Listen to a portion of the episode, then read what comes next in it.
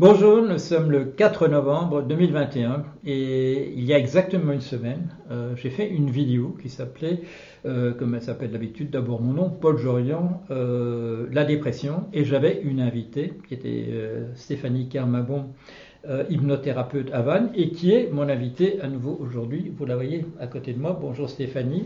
Et nous avons fait une, donc, cette vidéo et j'avais annoncé déjà que je te rendrais la parole euh, parce que tu as envie de dire un, certain nombre de choses supplémentaires sur euh, la dépression et la sortie de dépression. Mais qu'est-ce qui s'est passé? Nous avons eu un abondant courrier, on nous a posé directement des questions, euh, il y a des sujets qui ont été avancés sur lesquels nous avons envie de, de commenter. Et donc, il y a un changement de formule. À partir de maintenant, euh, nous ferons, nous continuerons à, faire des vidéos de ce type-là parce qu'elles ont véritablement du succès.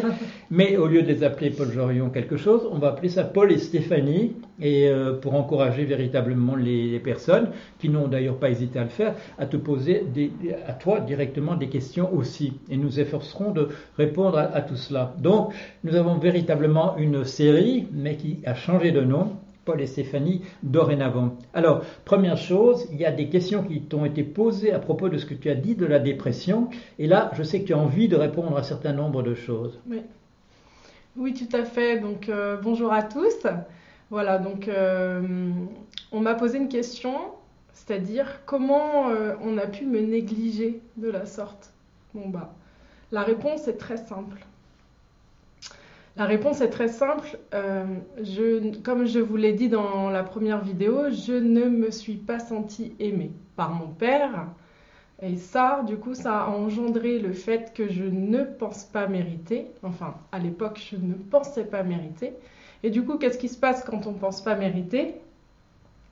Eh bien, on s'attire euh, ce qu'on pense mériter, c'est-à-dire pas grand-chose. Et donc la personne qui a, a partagé ma vie pendant sept ans et demi, euh, c'était vraiment quelqu'un euh, donc qui se droguait, hein, puisqu'il fumait des joints, mais c'était pas c'était pas un ou deux, hein, il était vraiment dans sa bulle. Euh, du coup, je pouvais être à côté de lui sans que ce soit sans que ce soit important. Il m'est arrivé aussi de, pleurer à côté de lui. En fait, je, dis tout ça pour pour vous permettre de comprendre à quel point je ne me sentais pas importante pour pouvoir accepter justement cette négligence. Hein. Euh, ça, c'était important euh, de, souligner ça. Je pense que quand on ne s'aime pas, euh, on, ne peut pas aimer déjà, et on ne peut pas non plus avoir quelqu'un, enfin on a quelqu'un à la hauteur de, ce qu'on pense de soi en fin de compte. Tu as utilisé le mot mérite et aussi déposséder. Et tu te souviens sans doute que ce sont des mots que j'ai utilisés pour parler moi-même d'un épisode quand j'avais 20 ans euh, où euh, je me sens dépossédé quand je crois avoir un grand mérite pour avoir réussi mon examen. Et mon professeur se dirige vers un petit groupe de mon père et mm. moi, et c'est mon père qui le, qui le félicite sans même échanger un regard avec moi. Euh, nous, estimons tous que nous avons un certain mérite, mais nous aimerions qu'il soit reconnu. Et quand de manière flagrante il n'est pas reconnu, on tombe dans la dépression. C'est ça. C'est exactement ce que j'ai ressenti en fait euh, pendant très longtemps, hein, euh, puisque la, dépression a été euh, vraiment importante et s'est fait progressivement en fait. bon bah comme j'ai expliqué la première fois, tout s'éteint et puis il n'y a plus rien. Mm. Voilà, c'est aussi simple que ça. Alors, euh, moi, au niveau du burn-out, parce que ça a été euh, bien expliqué, enfin, ça a été euh, bien commenté, je n'ai pas vécu de burn-out. Hein. c'est vraiment une douleur profonde de petite fille intérieure qui ne se sentait pas aimée, qui a provoqué ma dépression. Voilà. Le burn-out, pour moi, c'est encore autre chose. C'est un phénomène de société.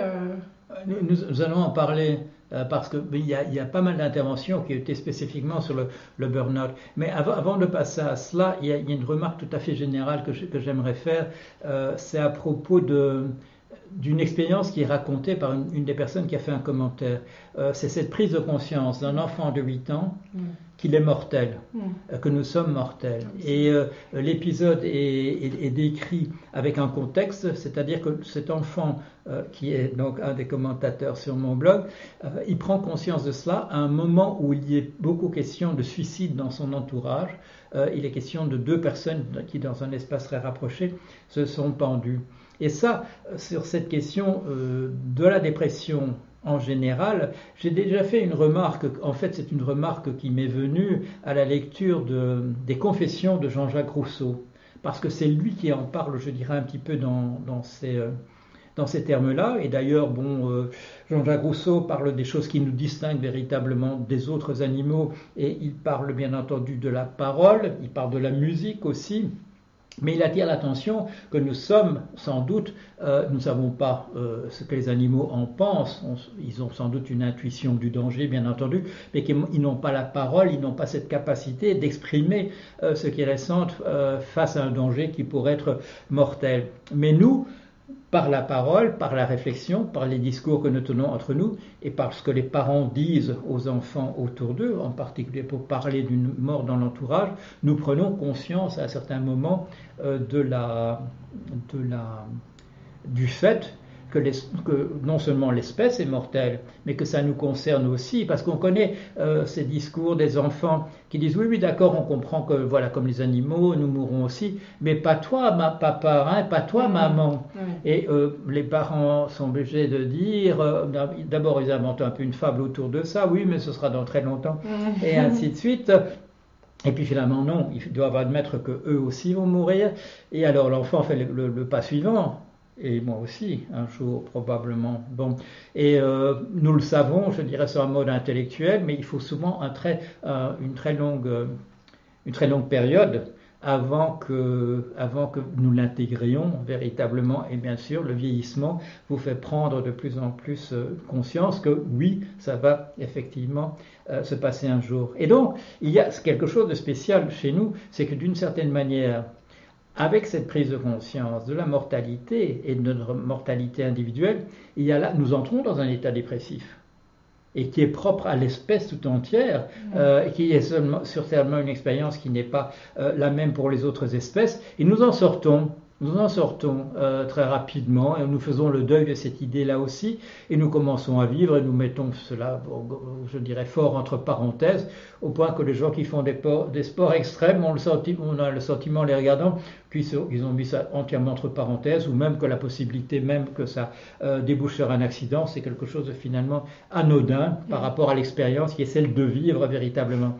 Nous avons cette capacité... Euh, en tant qu'être humain. Alors nous allons dire quelques mots du burn-out, mais avant tu voulais faire quelques remarques par rapport à d'autres questions qui nous, étaient, euh, qui nous ont été posées. Euh, oui, par rapport euh, au fait que à un moment donné, en fait, le, la maladie, mmh. du coup, enfin moi quand j'entends la maladie, j'entends le maladie. Qu'est-ce que le maladie en mmh. fait? C'est-à-dire que le mal a dit. Voilà, tu décomposes. Voilà. Qu'est-ce que le mal dit Le mal dit. Qu'est-ce mm. que le mal nous dit mm. Et souvent, c'est le corps en fait qui nous qui nous permet de comprendre ce que la tête n'a pas envie d'entendre, n'a pas mm-hmm. envie de comprendre. Euh, donc le corps agit comme une comme une sonnette comme une sonnette d'alarme en fin de compte il somatise, comme on dit. Voilà, c'est-à-dire qu'il va, il va, il va vivre euh, de lui-même euh, l'expérience que, que, à laquelle nous ne voulons pas faire face. Et ça conduit, par exemple, à ce qu'on appelait les paralysies hystériques. Mm. C'est-à-dire qu'une main, voilà, ma main a touché quelque chose et il y a une paralysie que le médecin observe. On ne peut plus utiliser la main, mais ça ne correspond pas à la physiologie c'est bizarre, c'est juste l'avant-bras, ce qui n'a pas de sens du point de vue de la médecine. Mais la paralysie est réelle, la personne ne peut pas utiliser son, son bras. Euh, est-ce que nous dirions maintenant quelques mots du, burn-out en tant que tel? Oui, tout voilà. À fait.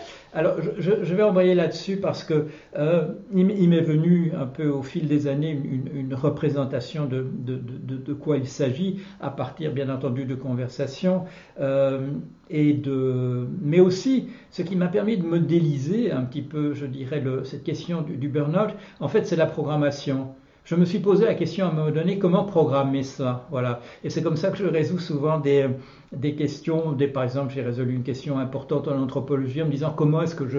Euh, quelle ligne de programmation écrirais-je pour essayer de mettre ce, ce, problème sur le papier et trouver la réponse de cette manière-là. Et là, le, le burn-out, il m'est apparu que c'est la chose suivante. Euh, c'est la. Nous avons et là, les, plusieurs des personnes qui sur le blog en, parlent mettent euh, l'accumulation de tâches qu'on nous, qu'on nous euh, confie. Voilà. Mm. Il faut d'abord, il faut qu'il y ait beaucoup de choses qu'on nous, euh, beaucoup de tâches qu'on nous confie, mais ça ne suffit pas. Parce que si nous arrivons à établir une liste de priorités, qui soit une bonne liste de priorités, que nous ne remettions pas en question, eh bien, euh, c'est simplement une question, voilà, d'organiser ça dans la journée. Euh, il y a des choses que nous ferons la semaine prochaine, la semaine suivante. Il y a des priorités qui nous sont définies. Euh, parce qu'il y a des, voilà, des deadlines, il y, a, des échéances qui sont établies par l'entreprise, etc. Mais la, la le, le burn-out apparaît quand il devient impossible de garder l'ordre des priorités quand à tout moment des ordres contradictoires nous viennent sur quel est le rang des priorités, là il y a un moment où nous réagissons et simplement nous déconnectons, nous sortons, nous voulons sortir de cela. Et euh, la, réponse c'est une forme de dépression. On ne veut pas se lever le matin, on ne veut pas aller au boulot. Et ça, il y a plusieurs des commentateurs qui font allusion à ça, euh, au point qu'il y a une illustration qui est très intéressante. La personne refuse de, de continuer à travailler et le burn-out se répercute sur sa supérieure. Mmh. oui. C'est-à-dire qu'on peut avoir une cascade à ce moment-là. Euh, elle, parvenait à se, à, se, sortir un petit peu de quelque chose d'élégant, et cette personne-là dit non, niet, c'est terminé.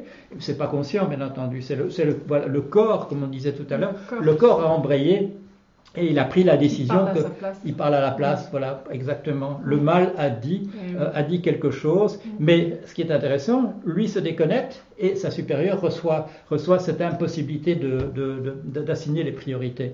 Euh, on l'a vu dans le cas d'Orange, euh, et là il était flagrant que c'était les ordres contradictoires, les ordres contradictoires. Faites ceci, non, faites cela, etc. Mm. Dans cet ordre-là, non, on remet l'ordre en question.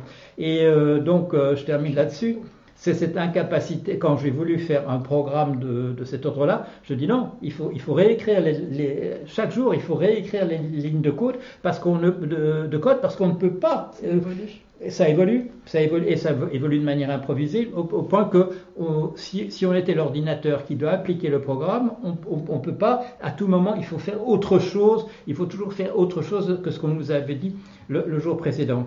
Alors, on a fait le tour là d'un certain nombre de questions qui nous étaient posées. Est-ce que tu as quelque chose encore qu'on pourrait ajouter aujourd'hui sur les par rapport à ce qu'on nous a demandé? Oui, on a vu par rapport aux commentaires euh, qu'effectivement euh, certains ont dit euh, qu'il fallait prendre de la vitamine D, continuer le sport, etc.